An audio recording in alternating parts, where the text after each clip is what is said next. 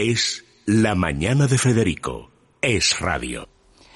Rápidamente, David, dime el calendario, no me digas más lesionados, porque no me consuela lo de Ansu Fati, no me consuela lo de mi tocayo Valverde. Pero ¿cuándo juega la selección esta de Isco y compañía? Buenos días, Federico. Bueno, Isco no, no, está... ha sido? No. no Puf, ¿Cómo se va a poner su señora? No, no merece estar por rendimiento en el, en el terreno de juego ni en el partido que vamos a jugar el miércoles, mañana a las 9 menos cuarto, horario... Te iba a decir horario Champions, ya no, pero bueno.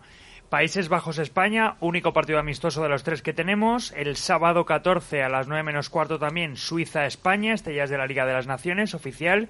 Y la semana que viene en el Wanda Metropolitano, el martes a las 9 menos cuarto también, España-Alemania, que es el partido más atractivo y donde veremos un poquito también el nivel de exigencia que tiene el equipo de, de Luis Enrique, con novedades, con Marcos Llorente, vuelve Morata, bueno, yo creo que es una buena oportunidad para ver a mucha gente, a Coque, Íñigo Martínez también era la, otra novedad, creo que esta vez en este parón, dentro de lo malo, nos lo vamos a pasar bien.